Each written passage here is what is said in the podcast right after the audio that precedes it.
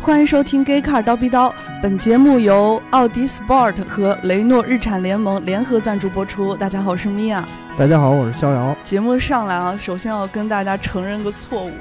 我们这周呢只录了这一期节目，原因呢，嗯，不能赖我吧？对对，不赖你，不赖你。今天早上我一来啊，那个逍遥老师就瞪着他的大眼睛啊，可怜的跟我说，可怜巴巴的说，哎，终于回来了。主要是嗯，这个周我和那个大姚老师都出差了。对，嗯，我昨天是去了那个长沙的广汽菲克，参观了人家的那个工厂。嗯哦，大姚老师我就不知道去干嘛了，大姚老师去干嘛了？说是去上海了，但是至于干什么不知道。嗯，啊来无影去无如踪，特别如神秘。如果我们十五天之内找不到他，我觉得他有可能啊、对吧？定居了，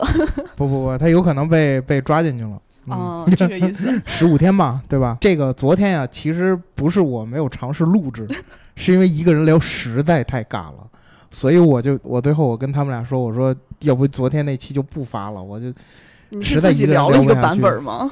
我我我我是自己准备了很多，然后想抖个包袱，结果没人接话，好 尴尬。然后我就哎就不聊了。对，然后虽然我们这期的赞助是这个雷诺日产联盟，还有这个奥迪 Sport，、哎，对，啊但是我们这期要聊的车呢，依旧是德系车。嗯，对对对，奥迪是德系，奥迪是德系，但我们嗯不聊奥迪。对，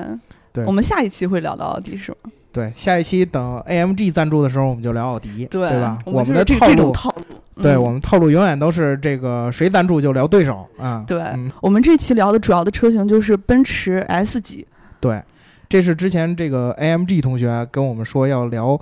D 级车风云。特别霸气的名字还给我们嗯对起了。又又给我嗯们开了一个新坑。我们对已经有现在基本上都已经填不上的坑了。对，然后这个他说让我们聊一聊这个所有的主流 D 级车，嗯、然后最主要的就是还是德系这个，然后包括以后什么宾利啊、劳斯啊，但是宾利、劳斯以前都聊过。又在挖对坑。哎，对，最主要的还是德系这个，然后包括雷嗯克萨斯。然后这个说实话啊，我觉得要是聊这个 D 级车，首先就应该从奔驰 S 聊起。你心中的王者是吗？哎，，对，我觉得这嗯个你觉要得说 D 嗯级豪华车，而且还不是那种就是超奢品的话，我觉得首屈一指的还得是说奔驰 S。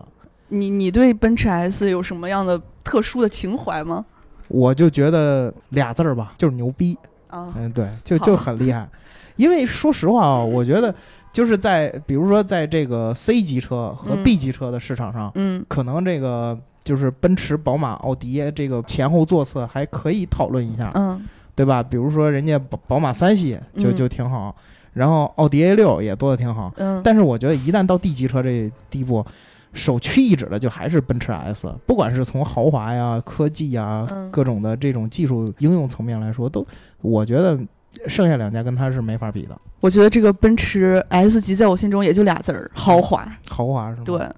有多豪华？嗯，非常豪华，嗯，有钱，有钱的代名词。那你可以给我们讲一讲这个 S 级的前世今生，对吧？对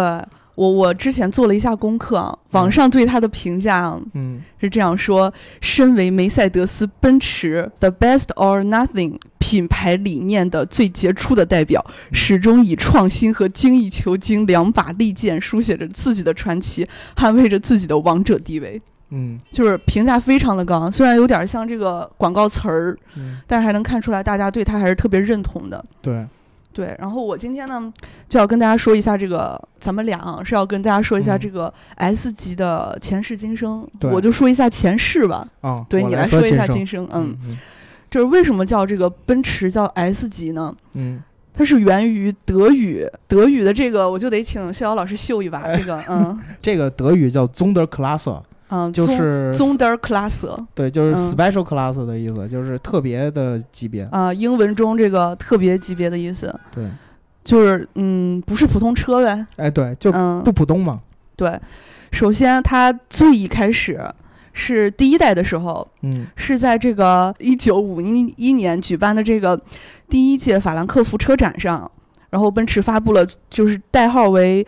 W 一八六和 W 一八九的三百轿车和代号为 W 一八七的二二零轿车。然后就是这两两款车型呢，应该算是 S 级轿车的鼻祖了吧？是第一代，对，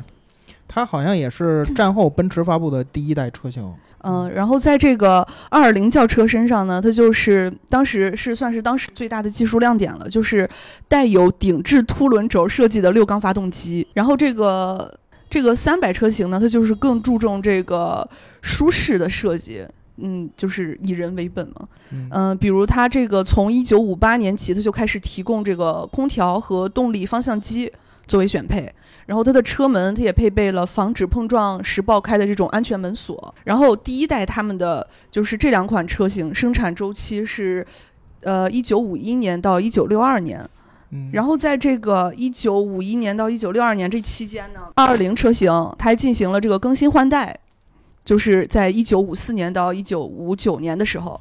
呃，奔驰首次引入了一体式的承载式车身设计，并且加入了这个副车架。然后除了这个车身它的设计比较独特之外，它的制动系统还配备了带这个涡轮冷却的装置。来提升它的制动效率。然后，在一九五七年推出的这个二一九和二二零 S 车型上，嗯，还提供了选装这个液压液压离合器，对，来进一步提供提提快这个传动效率。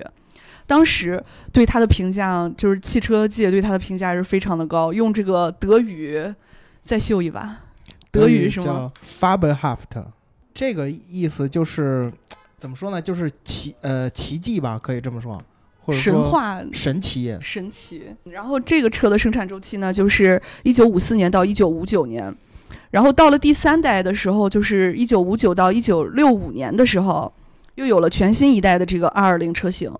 这个全新一代的二二零车型呢，就引入了前呃这个车身前后部的缓冲溃缩区的这个设计，然后来进一步的提高它的安全性能。它也是世界上这个首批呃应用啊、呃这个安全车身设计的车型。呃，在这个第四代的时候，这出现了这个真正的 S 级 AMG 车型的鼻祖，嗯就是在一九六五年到一九七二年的时候，呃，是后期经过这个 AMG 改装的三百 SEL，它就是这个 S 级 AMG 车型的车主，而且它还获得过这个二十四小时耐力赛上取得了第二的这个成绩，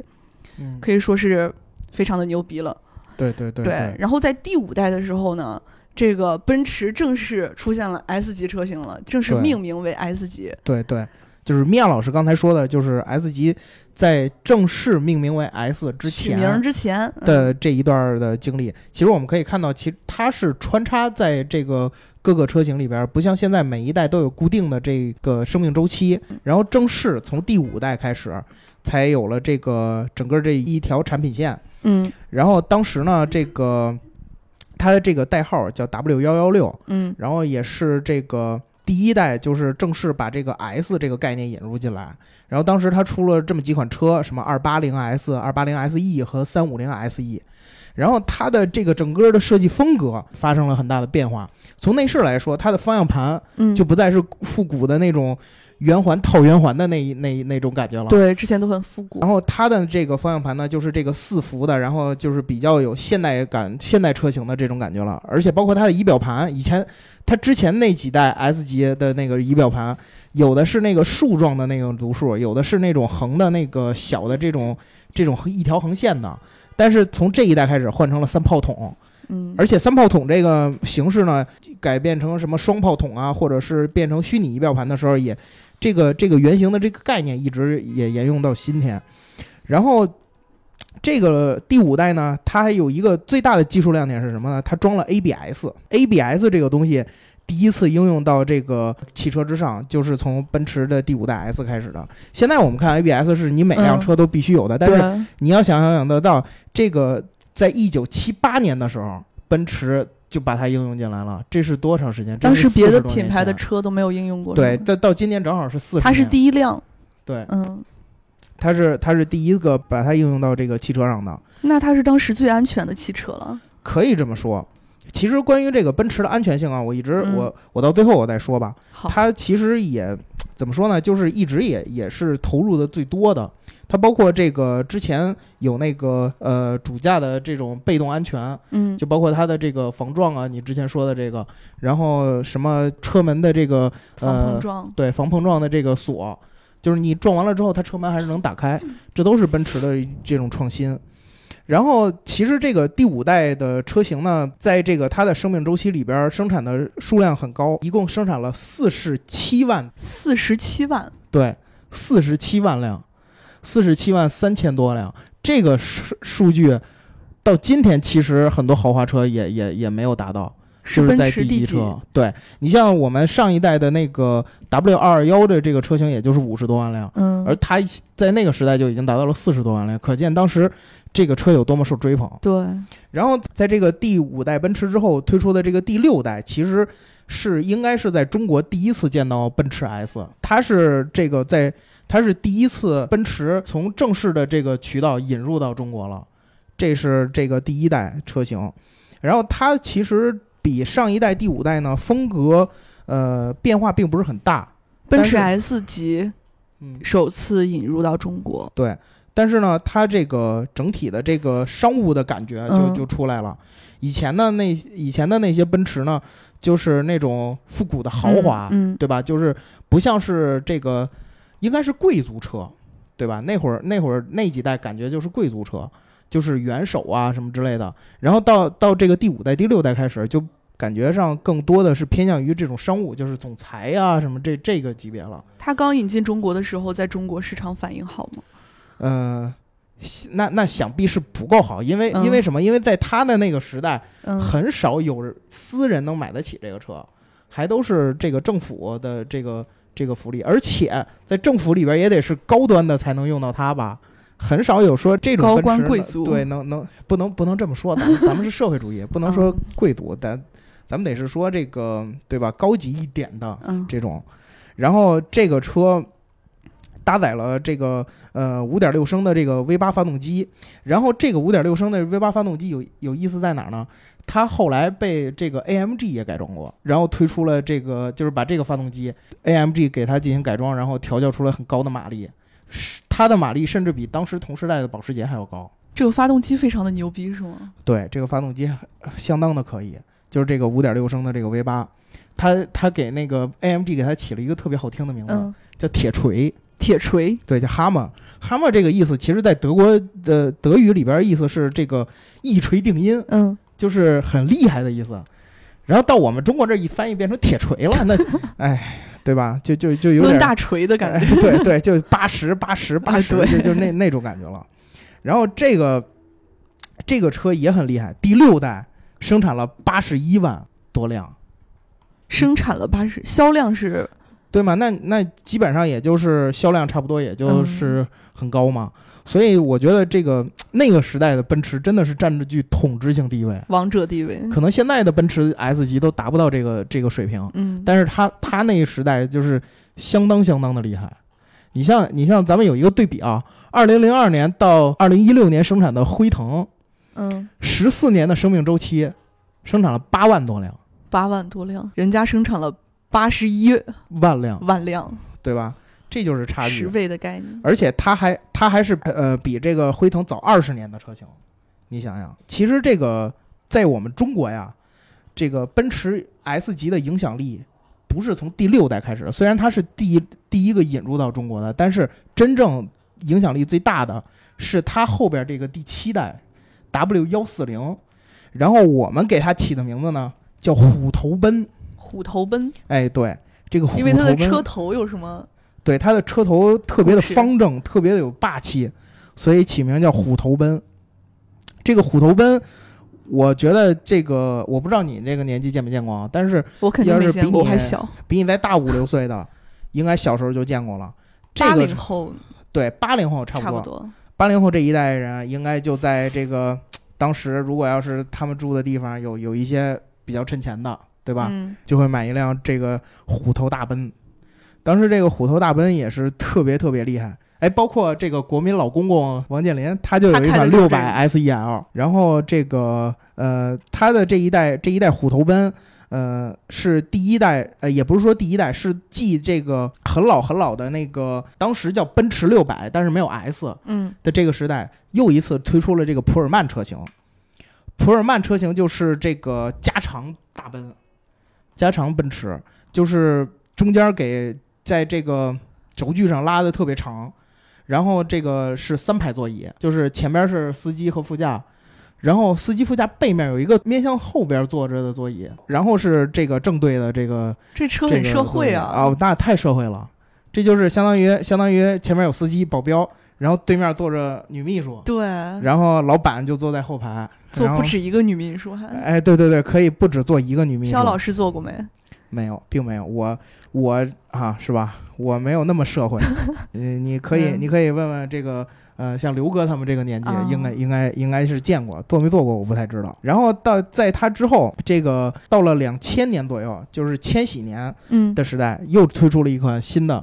然后人们给它起名呢叫蝴蝶奔。蝴蝶奔对，因为它的那个叫蝴蝶大灯是那那个造型，然后车灯，对，然后它比相比于之前所有的奔驰 S 级，它的这个风格偏向于简约，而且扁平化，就是它整个车要要扁一些，要要、这设个、计风格又改了是吧？对设计风格又改了。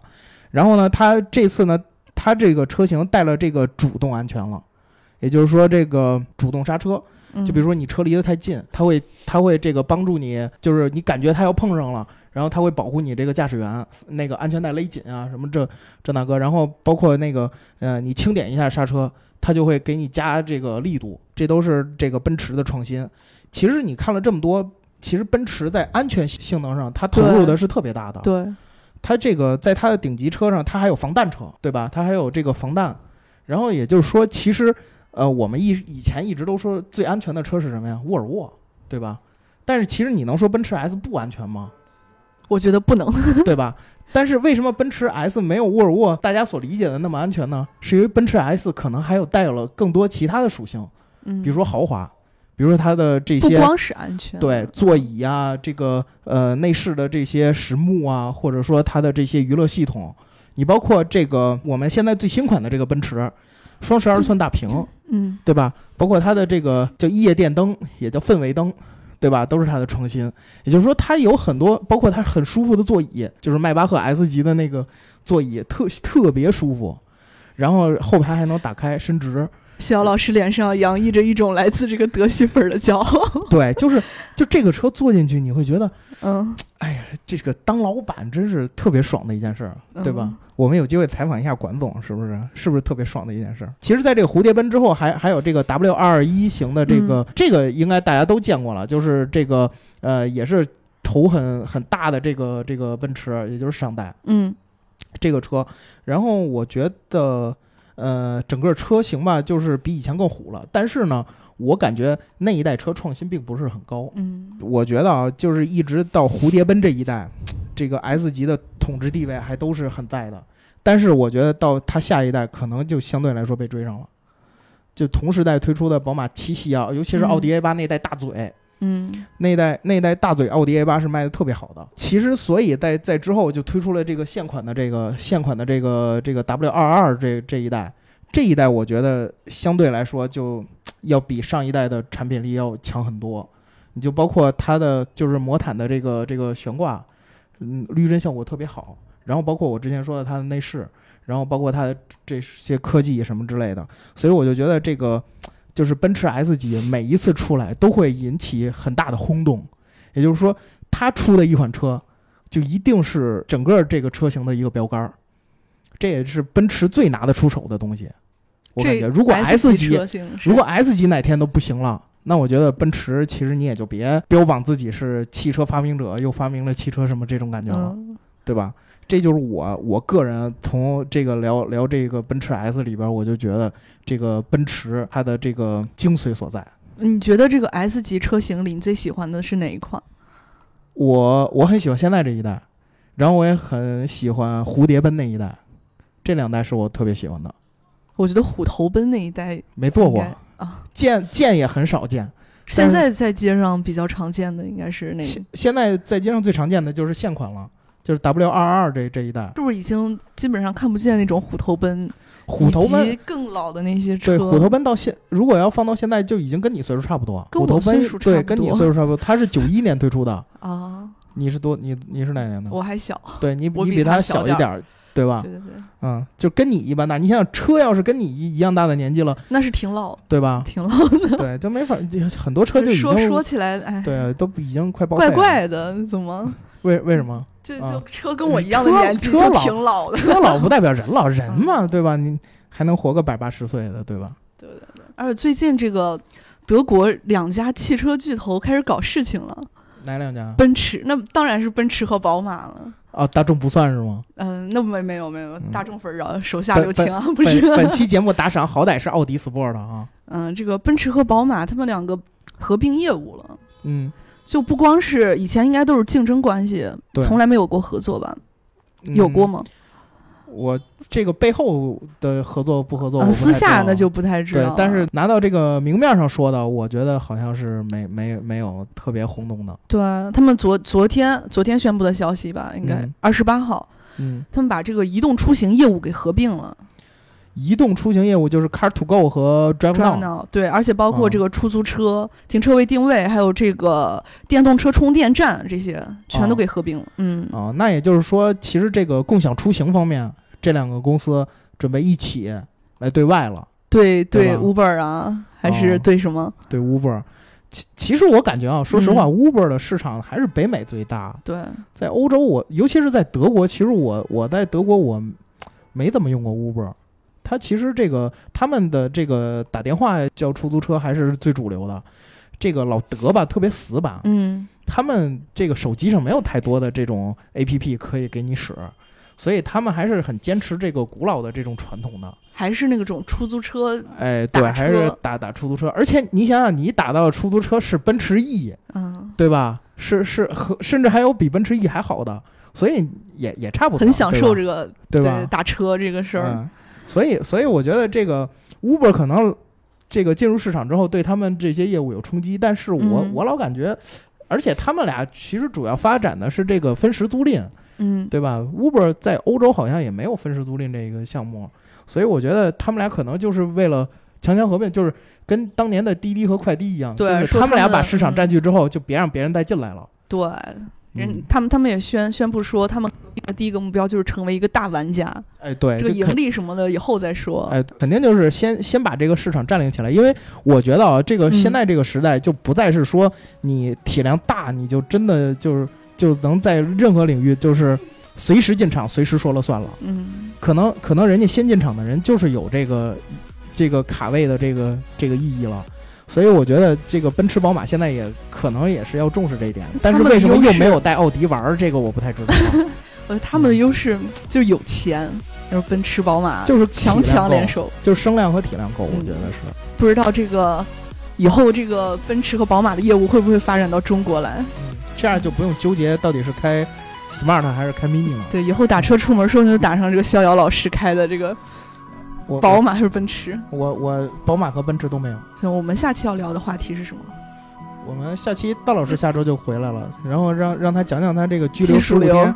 他讲讲他拘留十五天都都都因为什么拘留了，是吧？在里边有没有对减肥到啊，是吧？那我们这期节目就聊到这儿，欢迎给我们点赞、打赏、加评论，点赞、打赏、加评论，点赞、打赏、加评论。逍遥老师等着我把剩下两遍说完。对啊，啊